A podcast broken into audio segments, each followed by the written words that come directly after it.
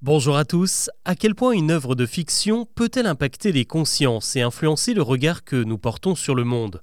On peut par exemple citer Les Dents de la Mer qui a largement contribué à la peur des requins ou encore le livre de Stephen King Ça et ses adaptations qui ne nous ont pas aidés à apprécier les clowns. Et beaucoup plus récemment, c'est un film chinois qui a eu des effets dévastateurs sur l'industrie du tourisme en Asie. Il s'intitule No More Bets, les jeux sont faits, et il s'agit d'un thriller sorti cet été qui a rencontré un énorme succès dans les salles chinoises, 520 millions de dollars au box-office. L'histoire raconte les déboires d'un jeune couple de touristes qui décident d'aller découvrir la Thaïlande, sauf que le séjour dérape lorsque les amoureux se retrouvent piégés par la mafia et vendus comme esclaves dans un autre pays d'Asie du Sud-Est.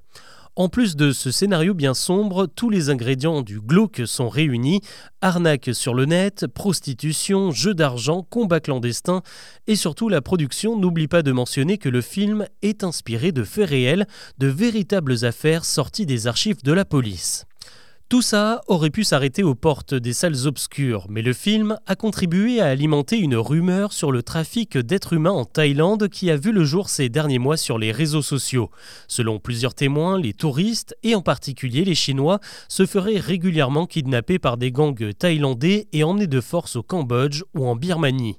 Ce mythe sordide a pris tellement d'ampleur que désormais il touche les tours opérateurs. Le correspondant de l'AFP qui a enquêté sur l'affaire a collecté de nombreux témoignages témoignages de Chinois inquiets qui ne veulent plus mettre les pieds en Thaïlande, certains ont même annulé des voyages déjà prévus. Les chiffres parlent d'eux-mêmes. En 2019, la Thaïlande avait accueilli près de 11 millions de Chinois. Cette année, ils ne sont que 2 millions. Alors évidemment, la rumeur n'est pas la seule responsable hein, entre l'ouverture tardive des frontières en Chine, un trafic aérien ralenti et une baisse du pouvoir d'achat, mais tout de même, elle n'a pas aidé et ce phénomène inquiète désormais les gouvernements. Le royaume de Thaïlande vient de lever les obligations de visa pour les voyageurs chinois. L'ambassade thaïlandaise à Pékin a diffusé un communiqué affirmant que la sécurité des touristes était totalement assurée dans le pays et le Cambodge vient de demander au gouvernement chinois d'intervenir pour sa réputation, tout ça à cause d'une rumeur sur TikTok et d'un blockbuster.